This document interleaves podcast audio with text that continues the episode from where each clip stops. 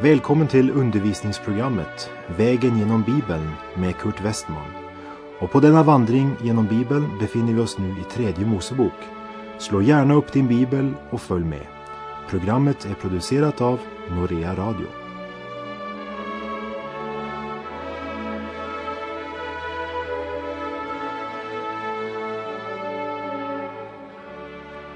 Vi avslutade förra programmet med vers 9 i tredje Moseboks åttonde kapitel. Och från vers 10 handlar det om hur Mose smörjer tabernaklet och allt som är i det och hur han häller smörjelseolja över Arons huvud för att helga honom.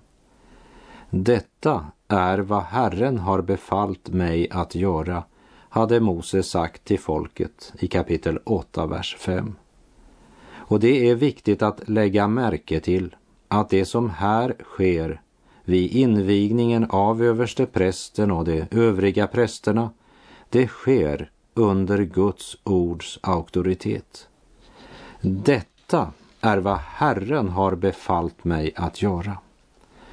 Låt oss gömma dessa ord djupt i våra hjärtan och verkligen under stillhet och bön överväga det som står skrivet.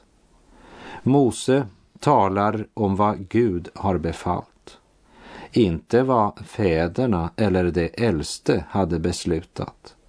För fäderna var inte källan till Mose auktoritet.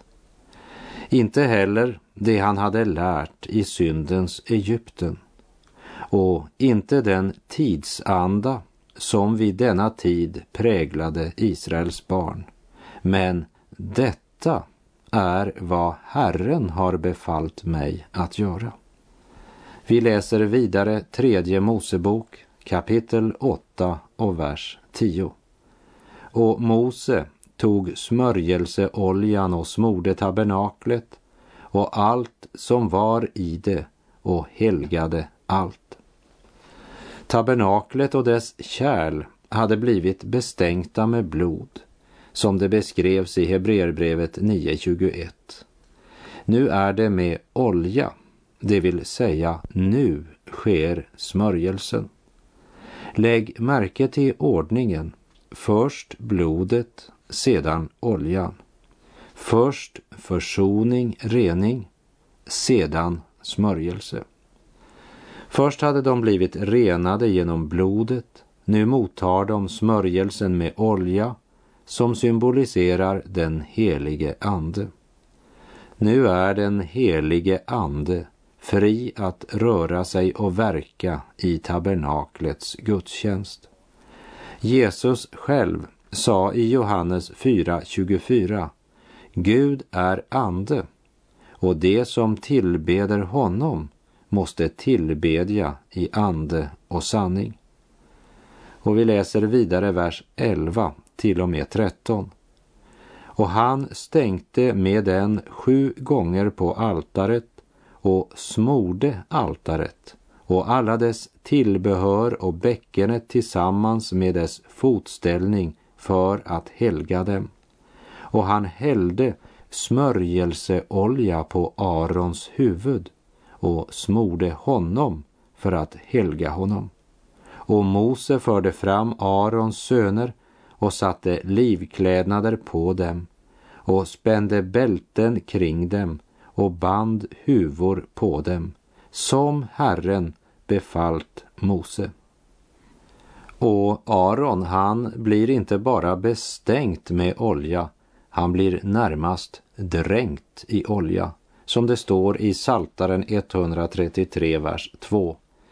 Det är likt den dyrbara oljan på huvudet som flyter ner i skägget, ned i Arons skägg, som flyter ned över linningen på hans kläder. Och just på det sättet blev den helige ande som ju oljan symboliserar utöst över Kristus vid hans dop. I Johannes kapitel 3, vers 34 sägs det om Jesus. Den som Gud har sänt, han talar Guds ord. Ty Gud ger anden utan inskränkning. I en annan översättning står det Gud ger anden utan att mäta. Med andra ord, Gud ger sin son, den helige ande i fullt mått, ger utan inskränkning. Det är mäktiga ord. Det är viktigt att lägga märke till den detaljen att Aron blev smörjd med olja innan prästerna blev bestänkta med blod.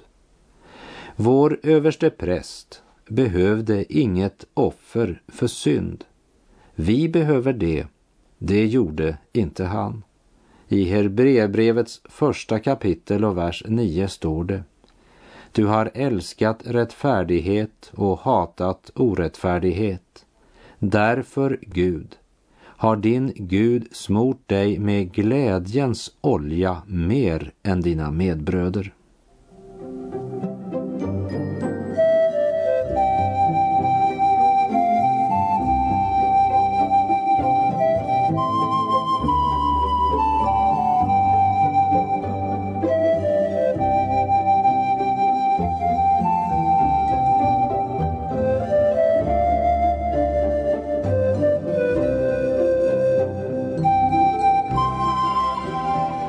Tredje Mosebok kapitel 8, vers 14.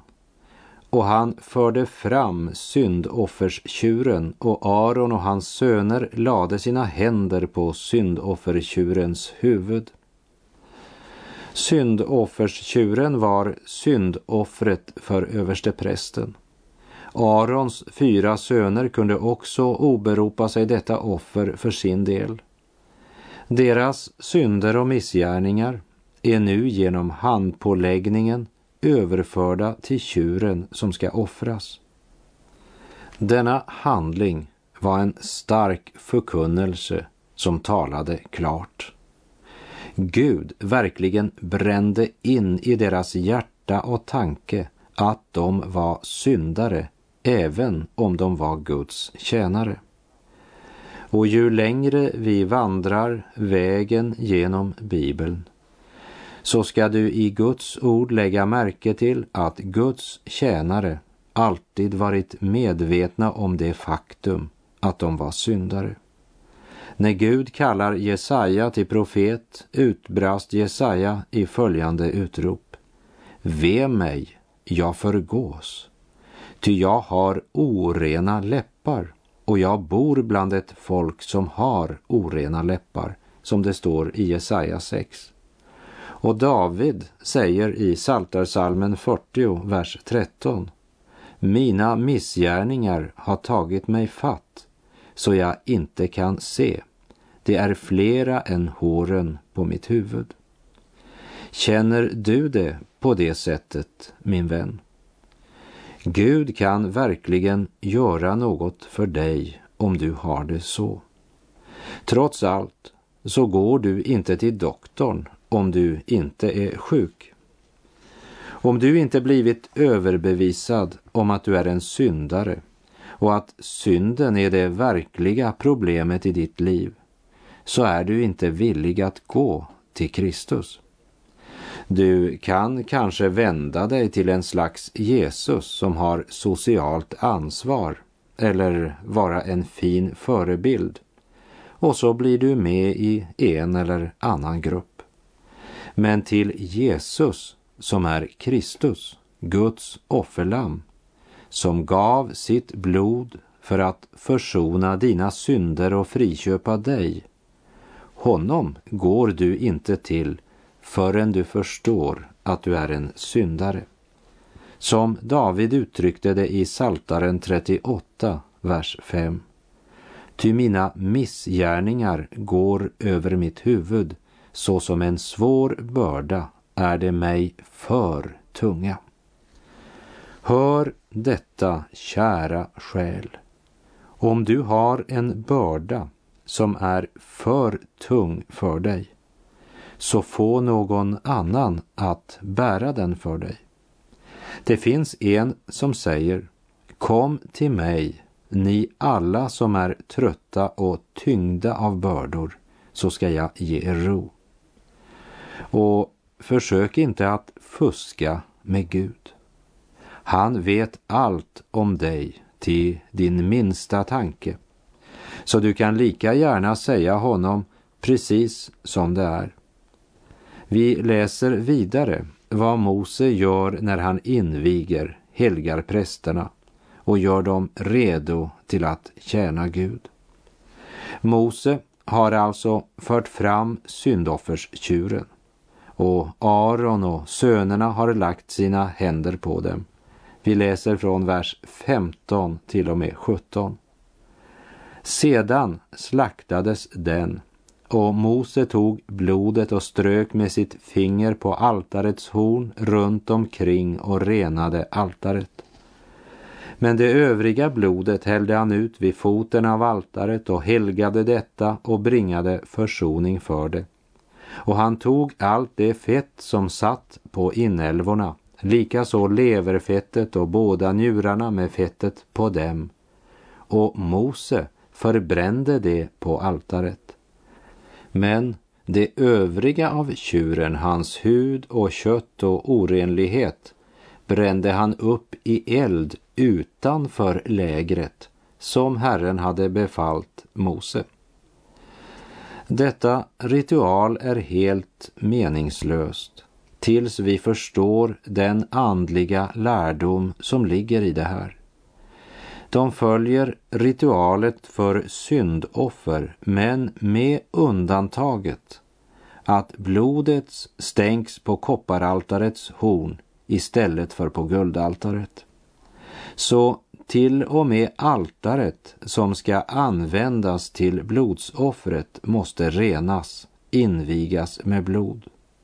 Och det är för att påminna oss att det är inte något värde eller någon förtjänst i korsets trä. Det ligger ingen förtjänst eller värde i korset. Värdet, förtjänsten, försoningen är i honom som utgav sitt blod för oss där. Och fastän han blev gjord till synd för vår skull så blev han inte smittad av synden. Han blev inte befläckad. Han blev gjord till synd, det vill säga han blev behandlad som om han var skyldig till dina och mina, ja, hela världens synd. För den blev lagd på honom. Och när det gäller dessa handlingar som vi ser Mose utföra här i tredje Mosebok så ska vi än en gång repetera och lägga på minnet. Allt detta blev gjort på Guds befallning. Och vi läser verserna 18 till 21. Och han förde fram brännoffersväduren och Aron och hans söner lade sina händer på vädurens huvud. Sedan slaktades den. Och Mose stänkte blodet på altaret runt omkring men själva väduren delade han i dess stycken. Och Mose förbrände huvudet och styckena och istret. Inälvorna och fötterna tvättade han i vatten. Sedan förbrände Mose hela väduren på altaret. Det var ett brännoffer till en välbehaglig lukt. Det var ett eldsoffer åt Herren som Herren hade befallt Mose. Nu går de genom det ritual som hör till brännoffret. Brännoffret följde efter syndoffret. Syndoffret måste komma först. För det är omöjligt att begripa Kristi härlighet och Kristi frälsningsverk innan synden, skuldfrågan har blivit löst på ett sätt som tillfredsställer Gud. Syndoffret pekar på vad Kristus gjorde för oss på korset. Brännoffret pekar på personen Kristus, vem han är. Du kan inte verkligt lära känna honom förrän du först kommer till honom så han får frälsa dig genom att du får se honom som din ställföreträdare för syndens straff. Han betalade din syndaskuld. Det är avgörande att veta. I Nya testamentet betyder gemenskap faktiskt att dela det som tillhör Kristus. Endast de som är blodköpta troende kan dela det som tillhör Kristus. Förgården var inte präglad av skönhet, men det var det heliga. Men för att kunna se skönheten i det heliga måste man gå in på insidan. På samma sätt så kan den som inte tror inte heller se Kristi härlighet eller ljuset från evangeliet och därför förkastade honom. I Andra Korinthierbrevet 4, verserna 3 och 4 står det så här. Och om vårt evangelium är dolt av en slöja är det bara för dem som är på väg till förtappelsen. Dem har denna tidsålders Gud slagit med blindhet i deras innersta eftersom de inte tror. Därför kan de inte se det klara ljuset från evangelium om Kristi härlighet, hans som är Guds avbild. Men Guds barn finner varje dag i Kristus nytt ljus, ny skönhet, ny härlighet och ny kraft.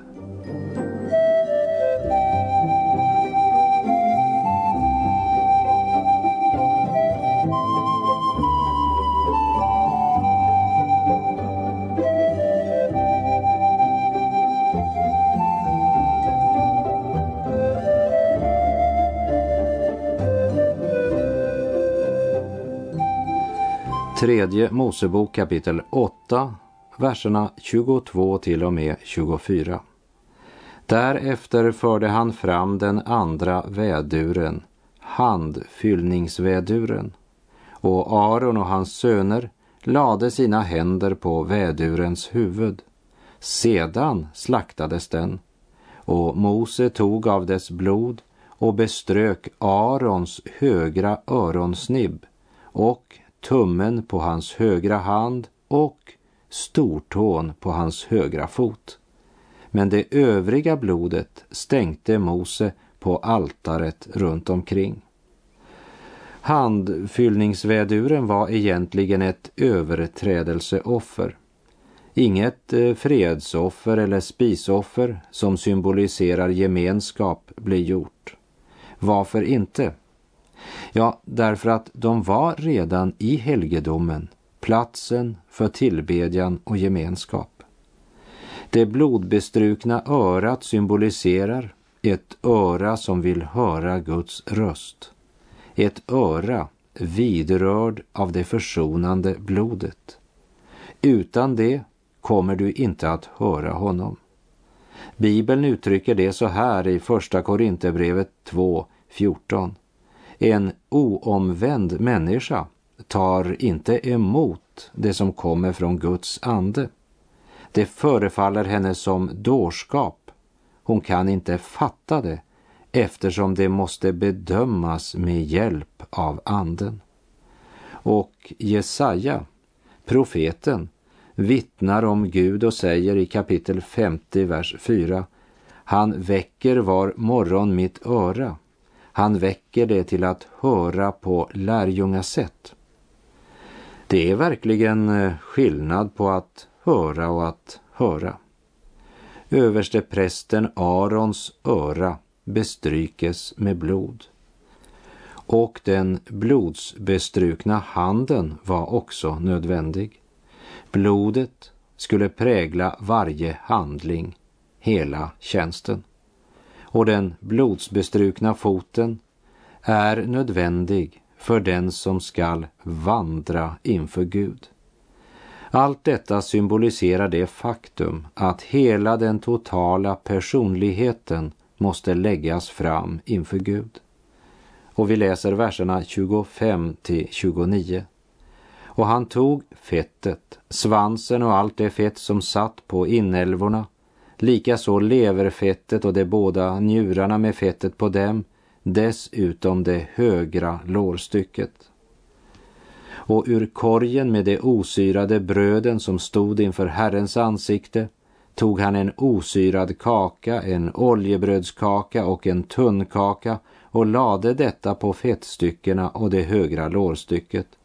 Och allt sammans lade han på Arons och hans söners händer och viftade det som ett viftoffer inför Herrens ansikte.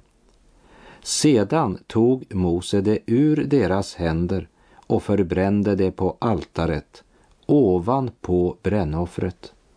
Det var ett handfyllningsoffer till välbehaglig lukt. Det var ett eldsoffer åt Herren. Och Mose tog bringan och viftade den som ett viftoffer inför Herrens ansikte. Av handfyllningsoffrets vädur fick Mose detta till sin andel som Herren hade befallt Mose. De här verserna talar om för oss att man tog delar från alla offringarna och placerade dem i händerna på Aron och hans söner. Sedan viftade de detta inför Herrens ansikte. Det var en total överlåtelse till Gud och det vilade på betydelsen av ett offer som det står i Hebreerbrevet 9.28. Så är det också med Kristus. Blott en enda gång har han offrat sig själv för att ta bort mångas synder. En andra gång skall han synligt träda fram i världen, men inte för att bära synd, utan för att frälsa dem som väntar på honom. Och vi läser tredje Mosebok 8, vers 30. Och Mose tog av smörjelseoljan och av blodet på altaret och stänkte på Aron, på hans kläder och likaså på hans söner och hans söners kläder. Han helgade så Aron, hans kläder och likaså hans söner och hans söners kläder. Nu har eh, prästerna tillsammans med Aron blivit helgade, invigda med blod och med olja. Blodet är för syndernas förlåtelse, Kristi frälsningsverk. Oljan är för den helige Andes smörjelse. Anvisningarna för det här, det var givet i Andra Mosebok kapitel 29 och vers 21. Och det här talar om Kristus som sa, och jag helgar mig till ett offer för dem, för att också det ska bli i sanning helgade. Det är från Jesu översteprästerliga förbön i Johannes 17. Det handlar om att ha del i gudomlig natur. Vi kan gå igenom ceremonier, ritualer och invigningar och avge överlåtelselöften. Men den verkliga frågan är, kan dina grannar märka något? Vad menar de som går på samma skola som du? Tror människorna på din arbetsplats att du tjänar Gud? Tycker de att din vandring är helgad, invigd till Gud? Jag kan aldrig glömma något som en ung student i Prag sa. Han var inte kristen. Han hade kommit till familjen jag besökte i Prag och han var där för att lära dem engelska.